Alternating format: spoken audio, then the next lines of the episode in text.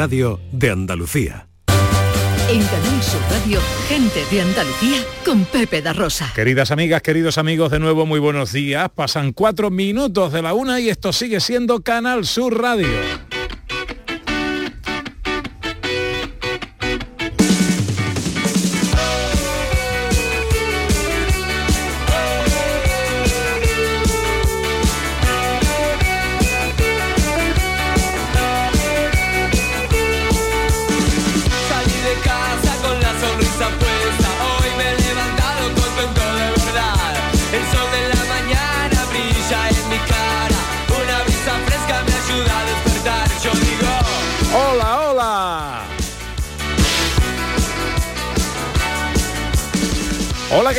Están? ¿Cómo llevan esta mañana de sábado 15 de enero de 2022? chicas en la esquina ríen con picardía. Yo sé que es lo que quieren y se los voy a dar. Yo digo, salta, salta conmigo. Digo, salta, salta conmigo.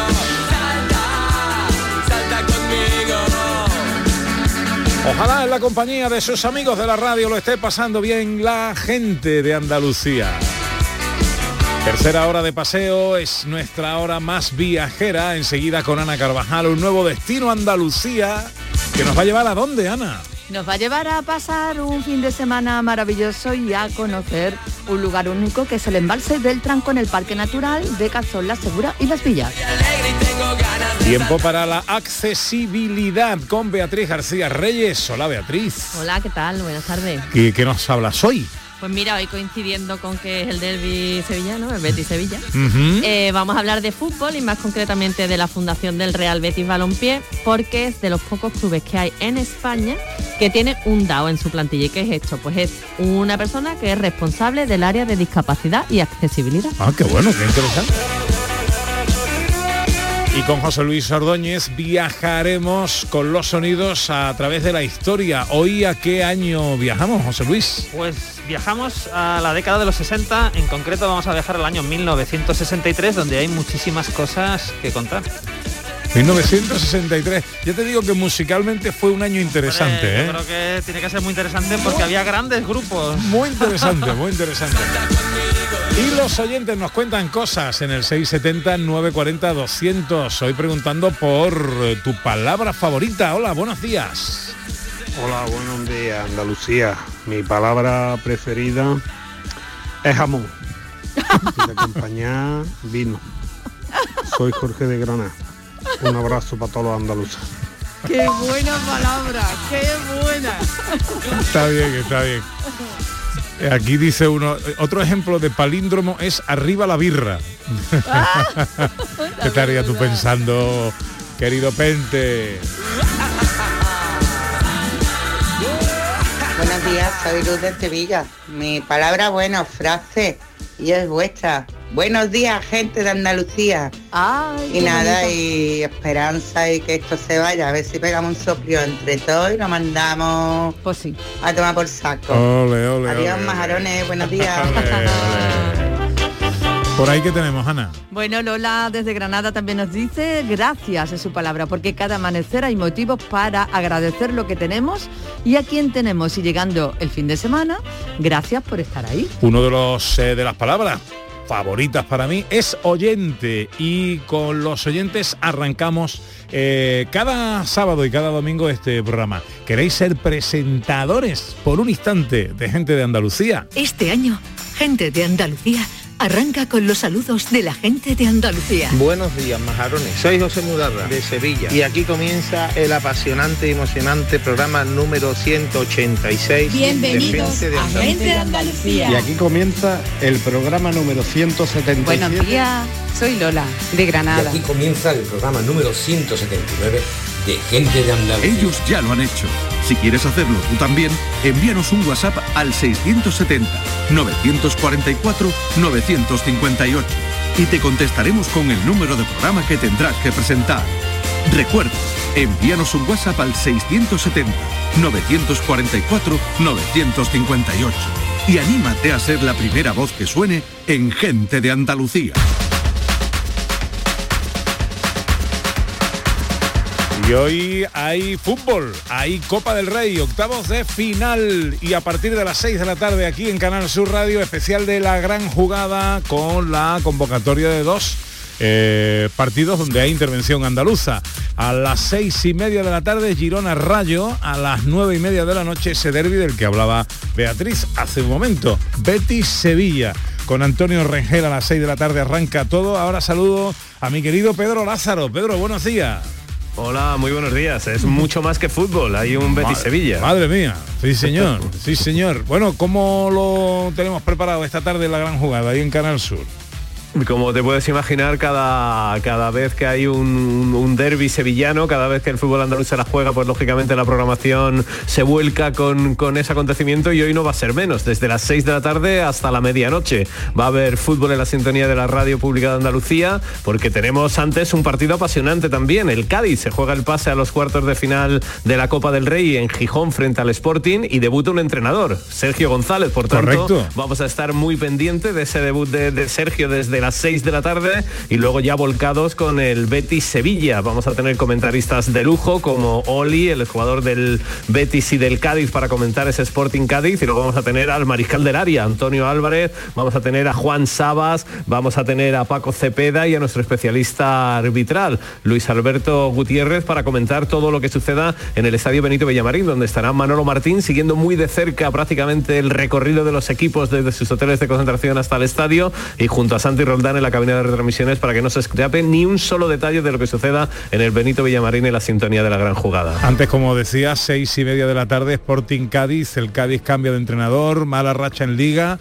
Pero, ¿qué hay que esperar de este Cádiz esta tarde? Este nuevo Cádiz Yo- esta tarde. Yo creo que hay que esperar todo. Tú sabes aquello de que a entrenador nuevo victoria segura. Es verdad que cada vez se produce menos en el fútbol, pero hoy habrá que empezar a ver lo que puede ser ese, ese, ese Cádiz, que lógicamente tiene todos sus sentidos puestos en la liga. De hecho, por ejemplo, no se ha llevado hasta Gijón a un hombre importante como es el Choco Lozano. Quiere reservarlo para liga y jornada entre semana y va a jugar el Cádiz frente al Español en Carranza un partido clave. Pero veremos a ver, porque yo creo que Sergio va a tirar de experiencia atrás con Cádiz y Fa, con Fali y con Cala en el centro de la defensa. Puede debutar San Emeterio en el centro del campo y creo que vamos a volver a ver a Negredo en la punta del ataque. En definitiva, vamos a ver cómo va a ser este Cádiz de Sergio González en el que hay que tener puestas todas las esperanzas de, salvación, especialmente en Liga. Pero oye, ¿por qué no también pegarse un, un gustazo en Copa? Eh, le deseamos lo mejor. Y en el derby, eh, segundo contra tercero, aunque hay distancias de 10 puntos entre ambos, eh, ¿a quién ves favorito, Pedro? Eh, yo creo que es muy difícil decir cuál, cuál es favorito. Lo hemos visto en la Supercopa, en ese Barça-Madrid, donde parecía que el Madrid iba a arrollar al Barça. y En ese tipo de partidos no hay favoritos.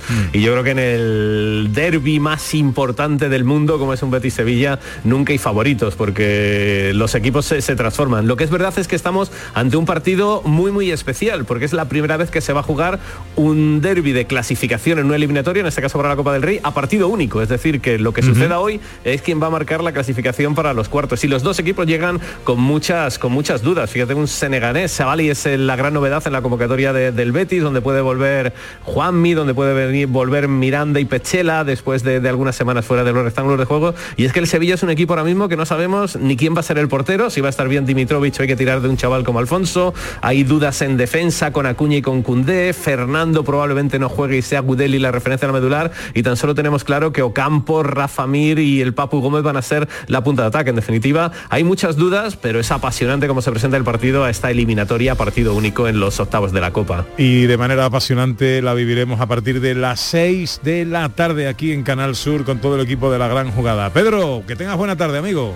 Un abrazo a todos. Adiós. 6 de la tarde, la gran jugada de estas citas de eh, camilla, de, mm, De camilla, pero de camilla de sucho o Eh, de... de fru- bueno, de susto. Depende, depende, depende, ¿no? Eh, Pero una tarde sin duda apasionante de fútbol y copa. 13 y 13 unos consejos y llega un nuevo destino Andalucía. En Canal Sur Radio, gente de Andalucía, con Pepe da Rosa. En ruta.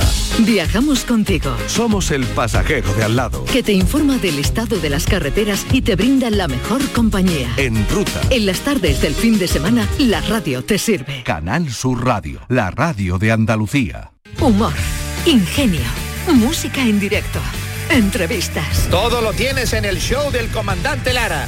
Y te esperamos los domingos en la medianoche para que disfrutes de la radio más original y divertida.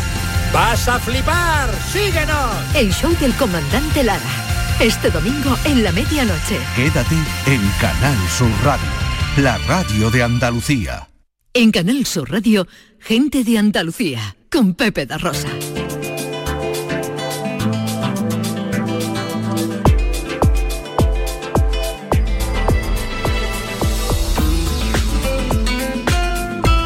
Es el tiempo en el que buscamos un destino en Andalucía para escaparnos, para conocerlo en profundidad, para disfrutarlo, para apuntarlo en nuestro cuaderno de viaje. ¿Dónde nos vamos a ir hoy, Ana Carvajal? Hoy vamos a conocer un lugar mágico, un lugar con un paisaje impresionante, uno de los mayores embalses de España. Vamos a hablar y vamos a estar en el embalse del Tranco. Pues eso será en el entorno del Parque Natural de Cazorla, Segura y Las Villas. Antes de nuestro viaje, un repaso a la actualidad del turismo en Andalucía.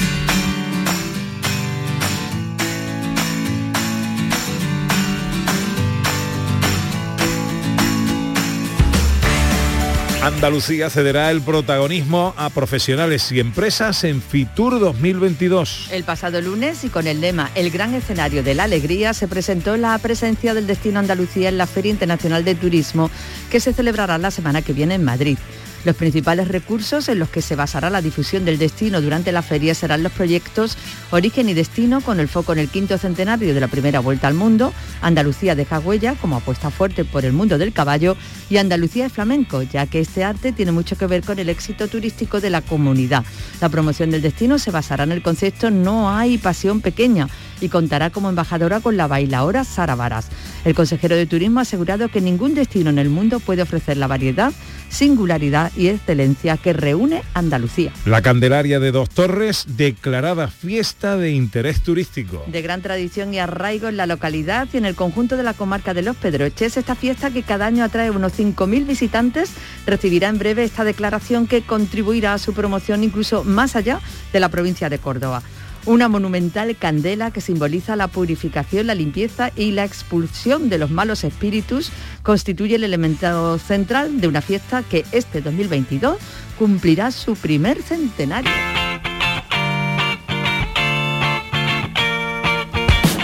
Inversiones en la Sierra de Cádiz para su sostenibilidad turística. Una estrategia que permitirá desarrollar un total de 27 acciones en el conjunto de los 19 municipios que componen la Sierra Gaditana durante los próximos años y con la que se pretende impulsar el desarrollo económico, social y cultural de la comarca, al mismo tiempo que se garantiza la conservación del patrimonio cultural y se mejora la preservación de la biodiversidad de la zona. La Junta de Andalucía declara de interés turístico el Museo del Baile Flamenco de Sevilla. Un reconocimiento al trabajo realizado por la bailaora Cristina Hoyos y su equipo desde 2002, con la creación de este centro que es mucho más que un museo, pues desarrolla una importante labor de investigación de una de nuestras señas de identidad cultural, como es el flamenco, que desde 2010 es Patrimonio de la Humanidad.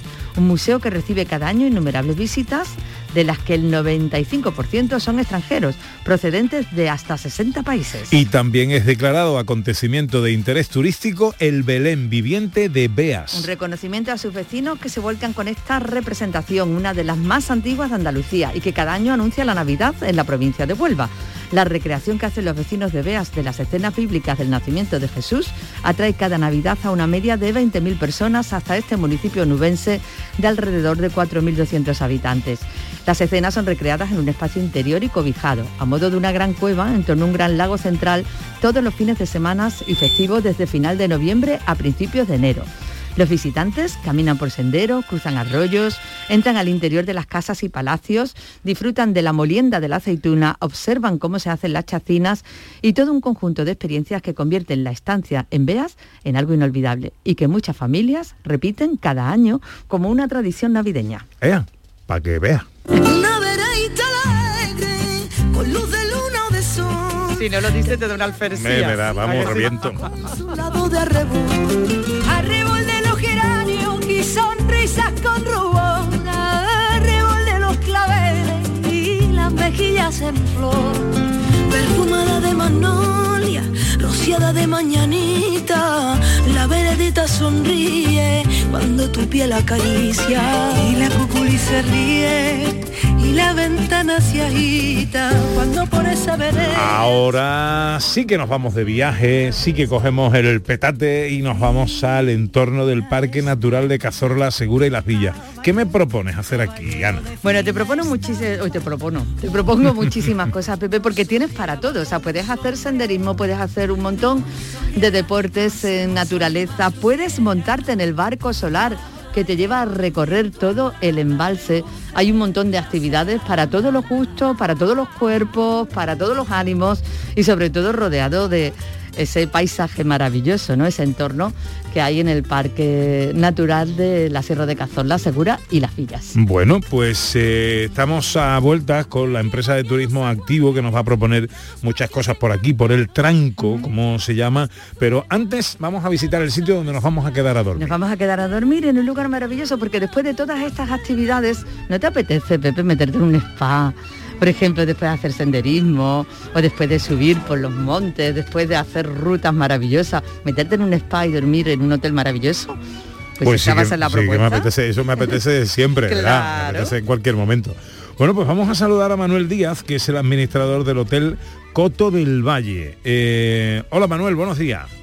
Hola, buenos días. ¿Qué tal amigo? ¿Cómo estamos, hombre? Pues aquí estamos, luchando y disfrutando de estas maravillosas tierras. Eso está bien. Bueno, dígame, ¿dónde está el Hotel Coto del Valle? Pues mira, el Hotel Coto del Valle está en el Parque Natural de Cazorla, Segura Las Villas, en un maravilloso sitio, ¿eh? que yo me encuentro eh, súper feliz aquí, de poder disfrutarlo a diario, sí, el Parque Natural de Cazorla, Segura Las Villas, con todos sus maravillosos rincones y puntales, que cualquier sitio que te asomas es fuente de inspiración o expresión para el más delicado de los artistas. Desde, de- desde luego el entorno pues, ya, ya vale un, un auténtico potosí. eh, pero ¿cuáles son las características del hotel? Cuéntenos de qué hotel, de qué tipo de hotel y de alojamiento estamos hablando.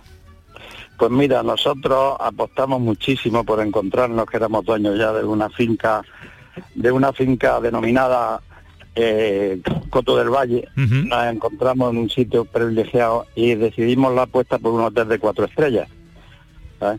Entonces apostamos, eh, aquellos entonces no había ningún hotel en la zona y cogimos unas directrices bien claras que teníamos que seguir, que era embellecer con su construcción la prestigiosa zona de su enclave, ¿no? Integrándolo en el medio con material autóctono y quebrando sus líneas de construcción para darle movimiento a su figura, igual que las montañas que lo rodean, ¿no? Cada vez que Porque las la, miras la son construcción del, más bonitas. la, la construcción del hotel, eh, del edificio, es, es actual, es nueva, es moderna. Sí, ya tiene 20 años, pero va a cumplir 19 años, pero es totalmente moderna, sea, una construcción completamente nueva y adaptada al día de hoy, vamos. Dotándolo, está dotado de los mejores servicios, ¿no? Había que dotarlo de unos servicios que estuvieran a la altura, a la altura del lugar, claro.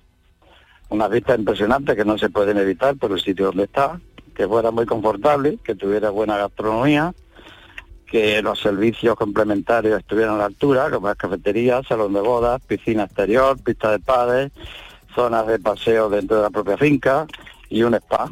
Un spa que posiblemente sea uno de los mejores spas de Andalucía, ¿no? Claro. Eh, ¿Cuántas habitaciones tiene el hotel? El hotel tiene 40 habitaciones, eh, 39. Ujú. Todas Eh, son exteriores, todas tienen un patio central que sirve de distribuidor y todas en su zona exterior de la habitación, contraria al patio por donde entra, al patio distribuidor, pues dan al exterior, a esas maravillosas vistas de los montes Navondona. Bueno, qué maravilla, Ana. Estamos echando un vistazo aquí a la página web del, del hotel. Solo las vistas ya merecen, eh, en fin. es- es- Sí, es una preciosidad porque además esa decoración serrana también, ¿no? De, con toda la comodidad, pero con ese ambiente como de un lugar de la sierra Sí, que sí. se, que exactamente, que pega perfectamente con el entorno en el que se encuentra. La verdad es que dan ganas de estar allí, vamos, pero ya. Es que se construyó con los materiales autóctonos del lugar, ¿no? Con piedra, con madera, con tejas viejas, recuperación de tejas viejas, 55.000 tejas viejas por si sirve de anécdota, es lo que lo que lleva porque fue escogida por nosotros mismos. Anda. Y luego el, el, el enlucido bastardo, que lo integra muy bien. Se trataba de decorar con el hotel el lugar, vamos. Es una cosa bien hecha, gracias a Dios, y nos dio, nos dotó de cualidades para poder hacerlo, claro. Háblenos del spa, ¿qué podemos hacer ahí? Uy, el spa. Spa es síndrome de relajación directamente. El spa, pues mira, tiene una gran recepción de espera donde puedes tomar un té cuando entras relajadamente antes de entrar y por supuestísimo después de terminar los servicios. Tiene cinco salas de masaje, tiene sala de barro, sala de en fin, cinco salas de distintos tipos de masaje, tiene una piscina de usos múltiples con un jacuzzi exterior que es una maravilla, que en las imágenes lo podéis ver. Eh, tenemos sauna, eh, baño turco y luego tenemos el mar muerto ahí en pequeñito, ¿no? Tiene un flotarium que es de lo mejor que hay en Andalucía. Un flotarium de casi 20 metros cuadrados donde yo personalmente duermo encima del agua. Ese es uno de los mejores placeres de la vida. Claro, pero el- Ese es de como el mar muerto que se puede flotar encima, ¿no, Manuel? Sí, tiene un 33% de sal y normalmente hay muchísimos que, en fin, competencia que tiene, pero es pequeñillo. Pero este es que es grande. No es para nadar porque ese agua no te deja prácticamente nadar, pero sí una relajación total porque está inerte encima del agua. Yo duermo, muchas veces me tienen que despertar encima del agua. Anda. Qué maravilla.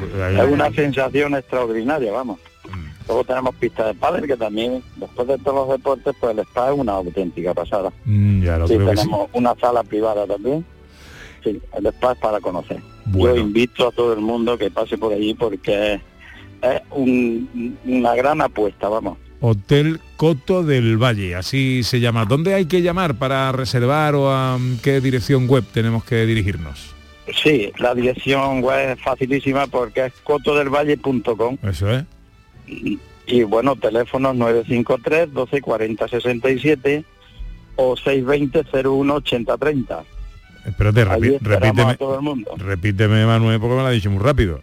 Nueve- Sí, 953 12 40 67 sí, o 620 01 80 30. 80 30 620 01 80 30. Hotel Coto del Valle. Manuel Díaz, administrador del hotel. Eh, gracias amigos por estas explicaciones que no han hecho sino alimentar nuestro apetito por ir a conoceros. Y deseo de visitar uno de los mejores parques de Andalucía.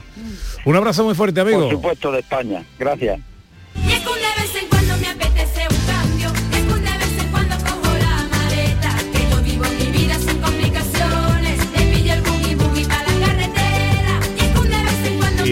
Pues si os metéis en la página web de El Tranco, que así se llama este centro de ocio y turismo activo, pues ya os queréis morir, ¿eh? porque ya veis aquí un pantano con un barco solar absolutamente respetuoso con el ecosistema y el medio ambiente para pasearlo.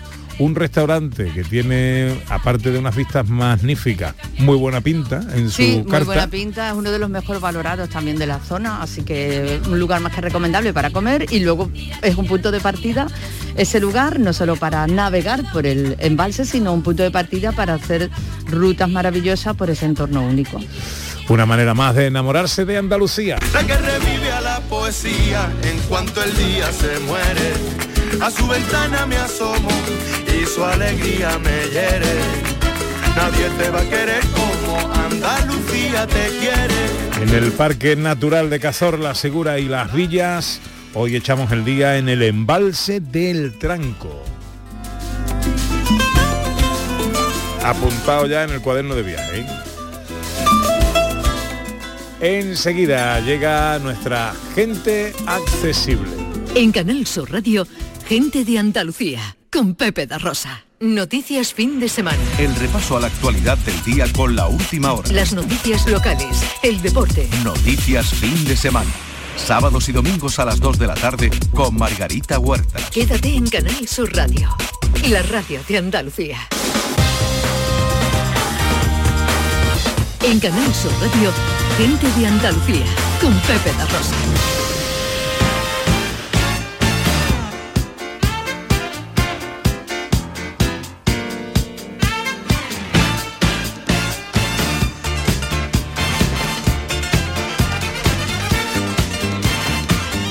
Beatriz García Reyes, consultora de accesibilidad en Everyone Consultores. Hablamos de inclusividad, de accesibilidad, de gente accesible. Hoy de qué hablamos, eh, Beatriz. Mira, vamos a hablar de, de la fundación del Real Betis Balompié porque está muy implicada con el colectivo de personas con discapacidad. eh, porque la finalidad de la fundación pues, es la, la promoción del deporte, evidentemente, eh, particularmente del fútbol, eh, como un instrumento para el fomento de la educación en valores, también de la lucha contra la marginación y la exclusión social y para fomentar hábitos saludables entre la infancia y la juventud. Eh, mira, es tanta la implicación del Betis eh, con, con las personas con discapacidad que tiene un área destinada solo y exclusivamente a satisfacer las demandas de las personas con discapacidad. Y hoy tenemos con nosotros a Pilar Castillo, que es la responsable de esta área de discapacidad y accesibilidad del Real Betis Balompié y que además la acaban de nombrar embajadora DAO, que significa Disability Access Officer, en España de Café Fútbol. Hola Pilar, buenas tardes, buenos días. Oh, hola, buenas tardes. Oye, y felicidades, ¿qué es esto de Café Fútbol?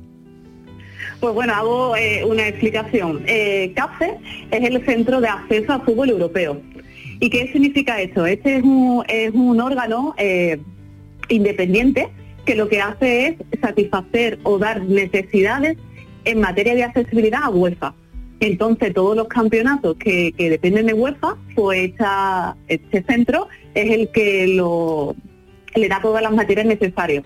Aparte, ellos también dan una, una parte muy importante a todos los clubes europeos en materia de, de accesibilidad, por lo que eh, son unos, unos grandes aliados en, en esta gran lucha que tenemos nosotros en, en los clubes. Y, y ser embajadora DAO en España de Café Fútbol, ¿qué significa exactamente? Pues mire, eh, DAO, como bien eh, han comentado antes, realmente la traducción es responsable de, de discapacidad y accesibilidad, que es el enlace entre el club y los aficionados con, con diversidad funcional. Y ser embajadora, pues el objetivo principal es ayudar a potenciar a las personas con diversidad funcional a nivel local, en mi club y en toda Europa. En mi voz y mi experiencia pues pueden ayudar a concienciar a, a otros clubes, a los aficionados y a algunas organizaciones deportivas, fomentando un cambio positivo. El papel este pues tiene un compromiso de dos temporadas, por lo que finalizaría a final de 2022-2023. Y mm, Pilar, ¿cuáles han sido lo- los beneficios de incorporar esta figura de, responsable de discapacidad en el Betis y qué cambios has visto tú en el club en estos últimos años? Pues mire, eh, realmente mi, trabajo, la andadura de, crear este departamento comenzó en el 2016. Y, claro, los beneficios, bueno, voy a empezar antes con los cambios, los cambios han sido bastante considerables. Pues eh, esto no significa que anterior a mi llegada eh, no se le diera un servicio a, las personas con discapacidad, pero sí es cierto que desde, desde la creada de- desde la creación de ese departamento pues hay una atención especializada, ¿no? Que nosotros damos servicio a cada uno de ellos de manera eh, individual. Entonces, pues claro, uno de los mayores cambios a los que yo veo son los cambios mentales, pues que las barreras físicas al fin y al cabo sí se pueden cambiar en la medida de lo posible. También hablar de que el Estadio Brito Villamarín es un estadio muy antiguo y bueno, y ahí estamos un poco luchando para ver si hay preferencia terminamos de... Pero muy bonito, muy antiguo, pero muy bonito. Sí, pero muy bonito.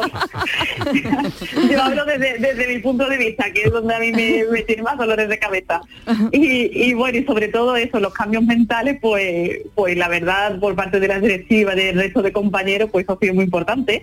También ha habido muchos cambios en las infraestructuras, ¿no? Sobre todo en, la zona de silla de ruedas, pues se ha hecho más aseo eh, accesible, la inclusión de plataformas, en los palcos también se ha hecho bastante una, moderación en los aseos, como he comentado, y también tenemos un servicio de, de acompañamiento y sobre todo con los voluntarios, que son más de 50 los voluntarios que en cada partido ayudan a cualquier persona que, que lo necesite. Y los beneficios, pues bueno, eh, el aumento de, ha habido un aumento también considerable de socios, que al final se traduce en, en ingresos, y, y sobre todo los socios también se sienten muy, ape- muy apoyados por, por el club de que podamos, eh, sobre todo, solucionar algunos que, de los problemas que ellos tienen eh, para que puedan tener la misma experiencia que el resto de, de aficionados en un día de partido.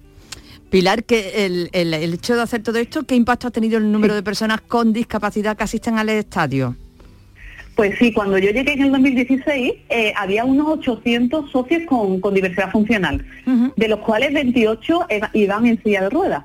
Y actualmente contamos con más de 1.233 socios eh, y 52 en silla de ruedas. Más seguramente estos son solo los socios y, y aficionados que vengan con que comprando una entrada en cada partido, pues eso también ha sido un cambio muy considerable y a destacar. ¿Y, qué servicios ofrecéis desde el área de discapacidad y accesibilidad del Betty? ¿Y, tenéis proyectos a futuro también, Pilar? Sí, también. A ver, eh, nosotros los servicios que ofrecemos, dentro de las posibilidades, pues lo primero que hicimos es crear, como bien dije, un, equipo de voluntariado. Pues claro, al ver eh, la problemática de las barreras físicas, lo primero que pensamos fue, pues, ahora mismo ayudarlos con un equipo humano. Eh, después también creamos un parking accesible, del cual solo hay 33 plazas, pero sí queremos ampliarlo y sobre todo con el apoyo del ayuntamiento en poder tener eh, las calles aledañas del estadio para que puedan aparcar las personas con, movilidad reducida. Tenemos un servicio de acompañamiento, todos aquellos usuarios que pue- puedan sufrir o bien desorientación o son muy mayores para subir a pueden solicitarlo para que lo acompañemos y después lo recojamos una vez que finalice el partido. También los socios con silla de ruedas pueden comprar las entradas online, al igual que el resto de, de aficionados, que eso sí es algo eh, bastante novedoso en, en el resto de clubes. Y también tenemos un préstamo de, de sillas de ruedas, de, de cualquier persona que lo necesite. Y Ah. después de, a futuro, pues hemos creado unas guías de partido en, en pictogramas y lectura fácil, sobre todo para personas con, con discapacidad intelectual, en este caso también autismo, con personas con autismo, en el cual aparece unos pictogramas desde que tú sales desde casa hasta que llegas al partido, pues que te puedes encontrar ruido, te puedes encontrar voces, eh, colas, te puedes encontrar un policía que te cache en la entrada, en fin, lo que hacemos es eh, de una forma de que, de que sepan a lo que se van a enfrentar. Eh, y- y sobre todo una cosa de lo que estamos muy contentos es que junto con, con la, la Universidad de Pablo de la Vide, el Sevilla Fútbol Club y la FAMCO Senfe, pues estamos ahora mismo creando un título propio en el cual hay sobre unos 14 alumnos que están recibiendo unas clases de audiodescripción y días de partido, con la posterior puesta en práctica en ambos equipos, en ambos estadios. Ah, qué ¿Esto bueno. qué significa? Sí, ¿esto qué es lo que significa? Hoy en día realmente cuando escuchas los partidos, escuchas hablar más de las jugadas pasadas, de, de las clasificaciones anteriores, de lo que realmente está pasando en el partido. Sí, o sea, no cierto. escuchas que lo que está pasando. Pues entonces esta descripción eh, va a contar el partido desde el punto de vista del detalle. Sobre todo principalmente va para los socios aficionados eh, con diversidad visual, tanto total o parcial, pero yo estoy segura que serán muchos más los aficionados que, que, que se apunten y que cojan esta emisora para escucharlo. Eh, ahora mismo solamente estamos dando el curso que empezó en, en noviembre, finalizaría en, en mayo y esperamos tener el servicio completo para la próxima temporada. Es que eso está muy bien porque es verdad que hay una tendencia eh, de unos años a esta parte eh, eh, a retransmitir, eh, a narrar los partidos eh, pensando en que el oyente está viendo el partido por un, Claro. por un canal de televisión, ¿no? Mm. Entonces se le ofrecen eh, pues informaciones adicionales, ¿no? Comentarios sobre estrategias o resultados de, otras cosas como tú bien explicabas ahora mismo, ¿no? Pero la narración histórica, ¿no? De contarme lo que está pasando en este momento es verdad Se ha que perdido. es una tendencia que se está perdiendo. Sí, sí, que sí. puede venir muy bien a muchas Sí, sí. personas, pero seguro que nos vamos a apuntar mucho también porque es una manera muy emocionante también de retransmitir el, el encuentro. Pilar, si hacemos una Pues sí. comparativa en, en- en la materia de la que estamos hablando, en accesibilidad de los campos de fútbol españoles con los europeos, ¿hay mucha diferencia? Pues mira, por ejemplo, lo que acabo de contar sobre audiodescripción, que ahora mismo nosotros lo vemos como algo novedoso, en el resto de clubes europeos es algo más que, o sea, llevan bastantes años ya con este servicio. Entonces, eh, realmente sí hay una comparativa, en mi caso, bastante abismal. ¿Por qué? Porque cuando nosotros estamos hablando quizás de señalética adaptada, eh, eh, los clubes europeos están hablando de, de crear a lo mejor un, un aula sensorial para, para que vayan aficionados con autismo. O sea, eh, nosotros estamos, eh, hay algunos problemas ahora mismo que tratamos los clubes eh, españoles que los europeos hace ya bastantes años que eso ya lo tienen, Que lo tienen eh, superado, ¿no? logrado. Entonces yo creo que, que sobre todo una de, la- de las grandes, o sea, de las grandes implantaciones también viene siendo la legislación. En España hay una legislación, pero no hay una legislación fuerte que obliga a los clubes a tener un mínimo de servicio o un mínimo de, de requisitos que tengamos que cumplir. Al no de esta normativa, ni ningún tipo de auditoría, ni por parte de la federación ni de la liga, pues claro, eso hace de que a lo mejor no se, no, no esté tan implantado.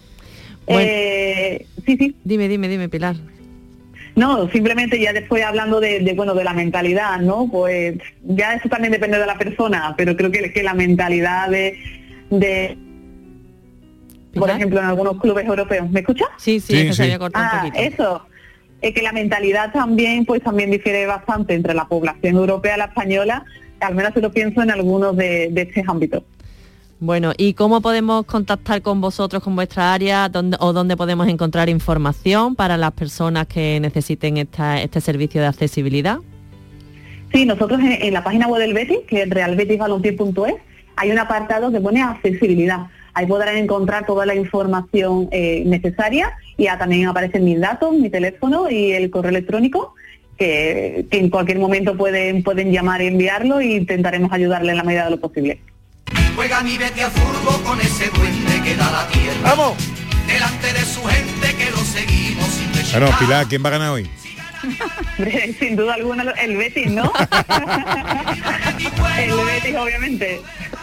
Bueno, pues te mandamos un beso enorme, te felicitamos por ese nombramiento como embajadora eh, DAO, eh, Disability Access Officer en España de Café Fútbol y te agradecemos mucho que nos hayas atendido hoy. Un beso muy fuerte, Pilar. Un beso a vosotros y mucho Betis.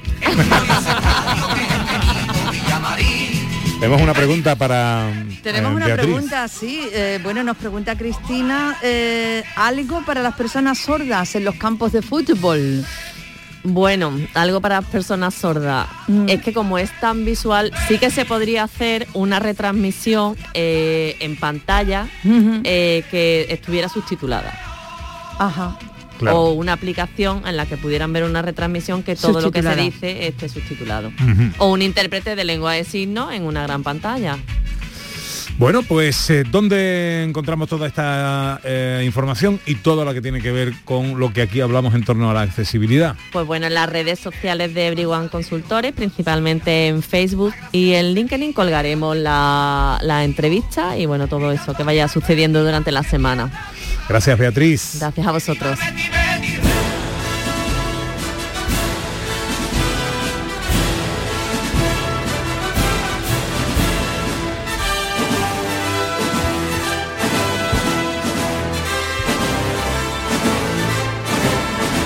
Llegan ya los sonidos de la historia.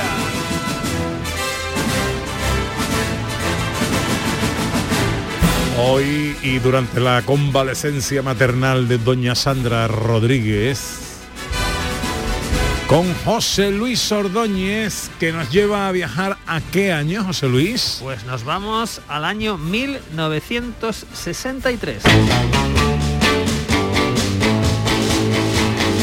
¡Anda, anda, anda! ¡Toma, toma!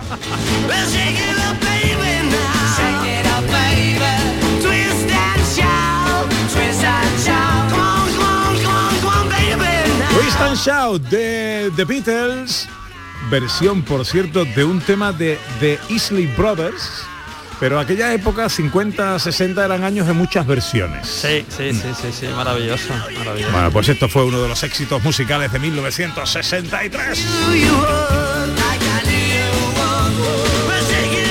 ¿Qué contamos, director? Pues en el año 63 teníamos nada más y nada menos que el presidente Kennedy en Estados Unidos y ese año precisamente es cuando se conecta el famoso teléfono rojo que iba desde el despacho de Moscú que dirigía en aquel momento el presidente Khrushchev, no sé si lo pronuncio bien, y el despacho eh, americano, ¿no? Eh, lo curioso de esto es que no era rojo el teléfono, sino que era negro, ¿no? ha quedado lo del teléfono rojo, pero realmente era un teléfono negro y hay que decir que esto era una comunicación directa entre ambas eh, potencias para evitar malos entendidos y para evitar, por supuesto, el miedo al desastre que podría llevar una, una guerra nuclear, cosa que curiosamente casi sucede en el año anterior, en el 62, con la crisis de los, eh, de los misiles en, en Cuba. ¿no? Eh, y bueno, para que os, os hagáis una idea, eh, la crisis de los misiles en Cuba, que, de la que por cierto pues hay, hay películas que lo reflejan muy bien, pues fue una alerta, una alerta de máxima DEFCON 2, ¿no? Eh, que es como algo muy, muy grave, muy potente. Nunca hemos llegado por suerte a DEFCON 1. Hay que decir, por ejemplo, para que os hagáis una idea, que los atentados del 11, eh, del 11S, de las Torres Gemelas, eh, se alertó un DEFCON 3, ¿no? O sea que fue algo mm, gordísimo, pero por ejemplo lo de los misiles cubanos fue un DEFCON 2, ¿no? En fin, estas cosas que, que se hacen. Entonces lo del teléfono rojo precisamente era para evitar eh, cualquier tipo de, de malentendido. En esa época, recordemos, Rusia, Estados Unidos era eh, Guerra Fría, ¿no? Sí, lo- sí, los ya albores de la. Guerra Fría y tal. Y, y bueno, Todo esto es muy cinematográfico. de hecho, ¿eh? hay muchas películas, porque estoy pensando mientras hablo, eh, estaba pensando en la película esta de los misiles de Cuba, que es con Kevin Costner, si no recuerdo mal, una de ellas por lo menos. Después tenemos Teléfono Rojo, volamos hacia Moscú, la película de, de Kubrick. Y, y bueno, todo esto es... Pues, eh, a mí de chica me daba mucho susto porque, sí. porque me pensaba que me iba a despertar un día y no iba a ver mundo. Sí, De claro, verdad, claro, todo esto es tremendo. Oye, hablábamos de Kennedy, pero es que en el año 63, precisamente, eh, es cuando asesinan al presidente Kennedy, cuando está en este descapotable, ¿no? Que, que van por, por Dallas, Ujú. y, y es asesinado eh, por al parecer, ¿no? Por eh, Lee Harvey Oswald, aunque como sabemos hay muchas teorías, muchas teorías conspiratorias. Hay también una película maravillosa de Oliver Stone, JFK, Sí. con Kevin Costner de nuevo, haciendo del fiscal, Jim- creo que era fiscal o abogado, Jim Garrison, ¿no?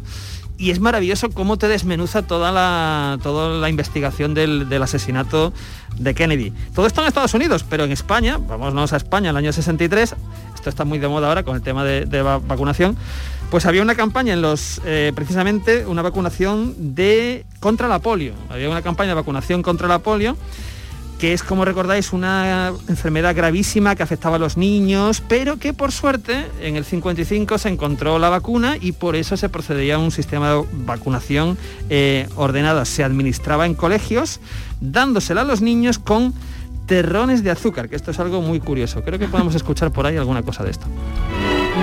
Corren los chicos, juegan, están sanos y vigorosos, pero siempre conviene preservarlos de posibles enfermedades. Terminado el recreo, los escolares vuelven a clase, pero esta es una clase especial, mucho más dulce que los demás días. Ahí están los terrones de azúcar esperándoles, uno para cada uno. En cada terrón van tres gotas de una solución de vacuna Sabin contra la polio que evitará el drama de la parálisis infantil. Oye, qué fácil, ¿verdad? Una vacunita y ya evitas... Sí, además sin pinchazo ni sin nada. pinchazo ni nada, sí, sí.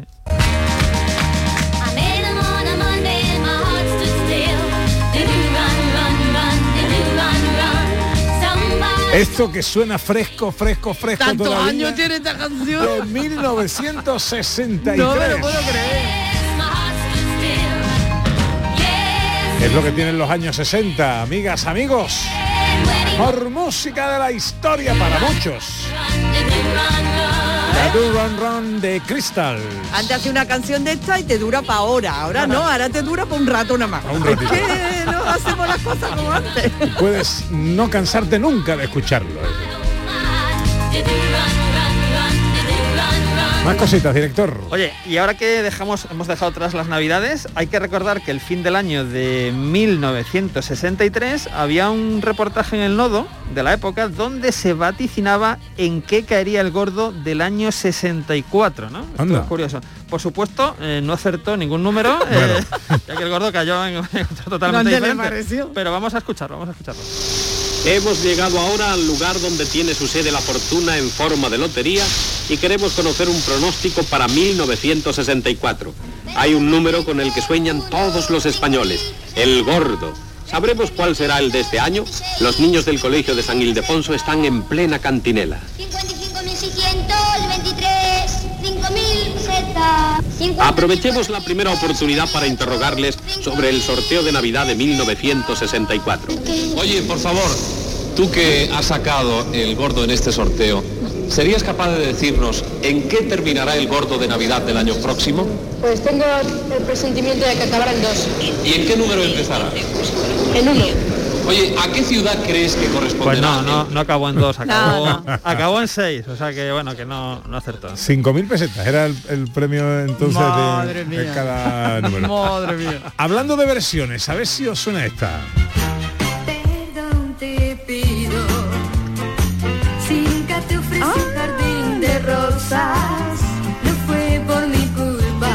Con el tiempo la versión de Duncan Du fue más conocida quizás, pero en ambos casos es una versión de Rose Garden, una canción country convertida en éxito con la voz de Lynn Anderson, en este caso la versión de Silvana Velasco.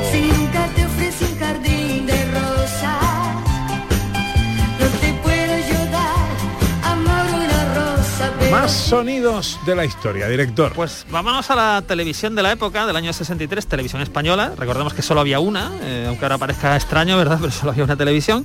Eh, a un programa de mucho éxito que se llamaba Esta es su vida. Y es un programa que repasaba la vida de personajes famosos y que, bueno, estaba un poco basado en un programa similar americano, ¿no? En el año 63, por ejemplo, estaba presentado por eh, Federico Gallo y se hablaba de personas o personajes tan conocidos como Alberto Closas, eh, Federico Martín Bahamontes, Pastora Imperio o Camilo José Cela, entre otros. Vamos a escuchar su sintonía. Televisión Española presenta Ah, Eso ya... escenas de Andalucía. Oye, totalmente.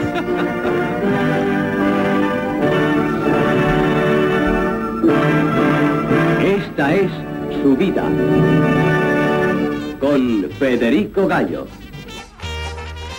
Bueno, la verdad Ay, es que era solemne, eh, es ¿eh? que esto era, era evento, ¿no? Porque es que ahora, como tenemos tantas cadenas, es raro. A veces pasa que hay películas evento como la de DiCaprio, pero es que entonces era todo cosas evento, porque era la única televisión, los únicos programas, era una cita semanal, ya fuese pues un programa, una película, lo que fuese. Bueno, es algo, es algo que ha quedado para, para la historia. sí, Qué sí. bueno. Para la historia Mm. también, otra versión. A ver. Yo sé tanto del amor Que pueda aconsejar Tu pregunta y te diré. Dile. Tienes que demostrar Que nadie apagará La llama que brotó En tu corazón. Dile que tu amor es para siempre. Dile que por su cariño mueres. Dile, dile, siempre te adoraré. Eh, dile, viene de Tell Him, pero en una versión un poquito yeye de Rosalía. Rosalía la de entonces, lógicamente. Tendría entonces 120 años. Es que, es que leo aquí de la crónica donde saco esto, con cierta maldad dice el tío, Rosalía la buena. Bueno, la música empezaba a dividirse entre el pop y el rock hasta que al final en algunos casos incluso se fusionaban a petición del público como es el caso. Más sonidos. Bueno, eh, hablábamos de eh, un programa de español, de televisión española, pero quiero que escuchéis ahora la sintonía de una serie de televisión norteamericana que hizo historia allí y aquí.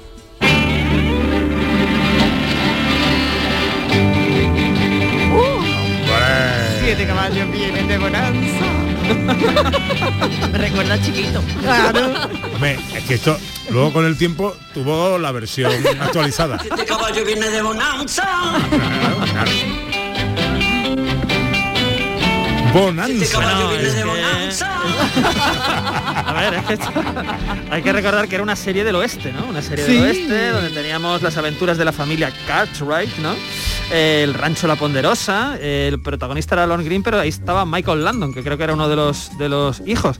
Es para recordar, porque fueron 14 temporadas, ojo, 14 temporadas, 430 episodios, vamos, es como un, un cuéntame del oeste, eh, de Ah. frecuencia semanal, y ojo, ganó premios, ganó premios, Globos de Oro, Emmys, en fin, hablar de la historia de la televisión y no hablar de Bonan- Bonanza es, es un error. sí, sí. Hablar de la historia de la música y no hablar de una de las mayores estrellas de la historia de todos los tiempos también sería pecado mortal.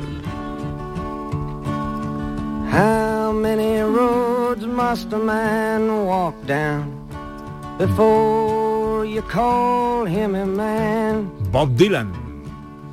How many seas must the white dove sail? Blowing in the Wind. Premio Nobel de Literatura, ojo. ¿Quién se Sí, lo iba a señor. decir? Un tipo eh, que no le gusta a todo el mundo, evidentemente. Hombre, muy pero- simpático no es, Eh, la verdad. La alegría de la fiesta no tiene pinta que sea. Exactamente, hace unas canciones muy bonitas, pero de hacer amigos no es él. A ver si os suena este éxito también de 1963. Bobby Binton. She wore blue. Muy de cine también. Hombre, me voy a la película de David Lynch, claro. Ah. Sí, sí, una película maravillosa. El mismo malvado del que leía antes decía, esta canción era maravillosa hasta que la, La utilizó. hasta que la utilizó David Lynch. Riguasita, ¿no? Hace amigos ese, ¿eh? y Leslie Gore nos traía su fiesta.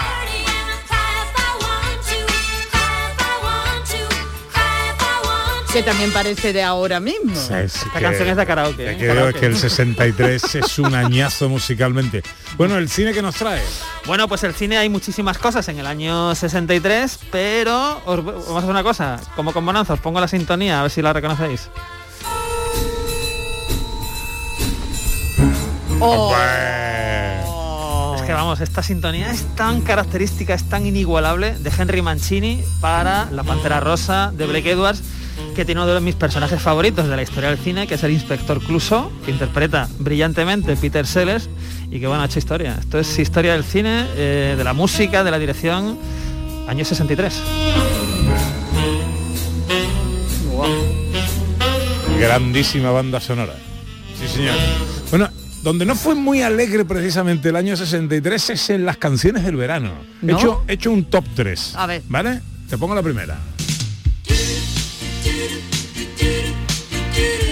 Esto es guatequillo, ¿no? Bueno, esta te sonará. Ah, hombre.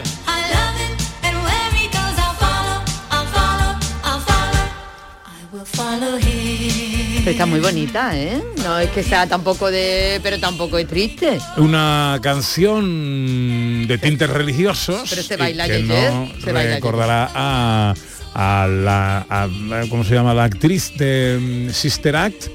Ah, Goldberg. Goldberg. Goldberg. Whoopi Goldberg. Correcto, correcto. Eh, número 2 del top de verano. Gino Paoli, Sapore di Sale. Está ya un poco... Esto era ya más, lentillo, ¿no? Claro, sí, más Sí, pero- romantiquillo, más romantiquillo. Pero es que la número uno Verá tú. eh, en español, dúo dinámico. Que fuese más triste Oye, ya. al final, al, al dúo dinámico no me lo toquéis, ¿eh? el final de verano azul, ¿no? El final del verano. Sí. Pues esta fue canción del verano. Canción del final del verano. Del claro. final del verano. claro, claro. Oye, lo que se ha perdido la palabra yeye, ¿eh?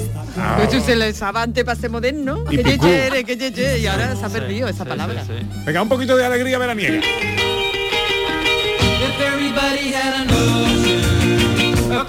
Es del 63 también.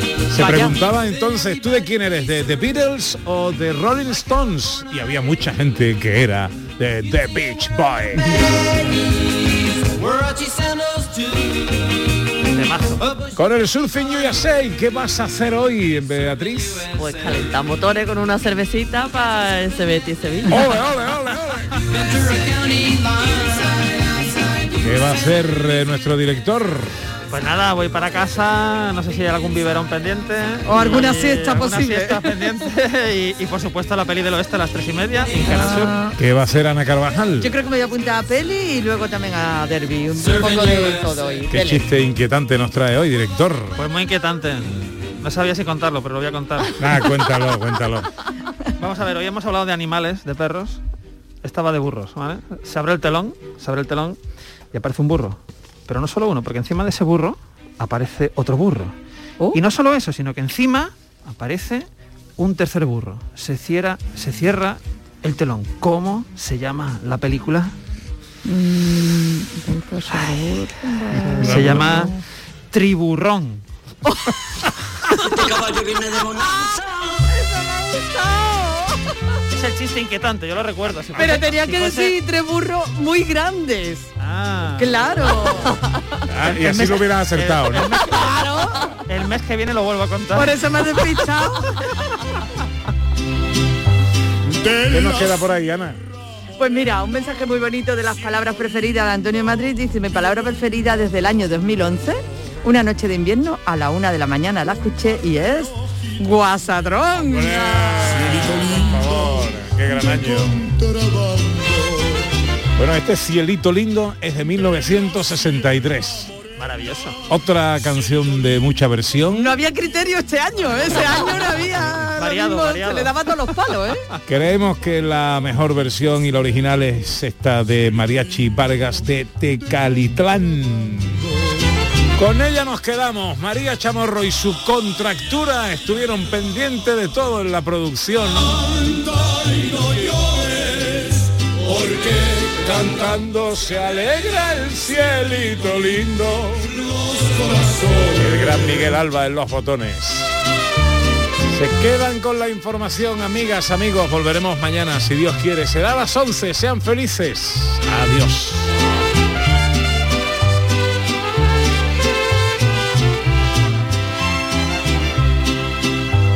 Ese lunar que tienes, cielito lindo, junto a la boca. No se lo des a nadie, cielito lindo, que a mí me toca.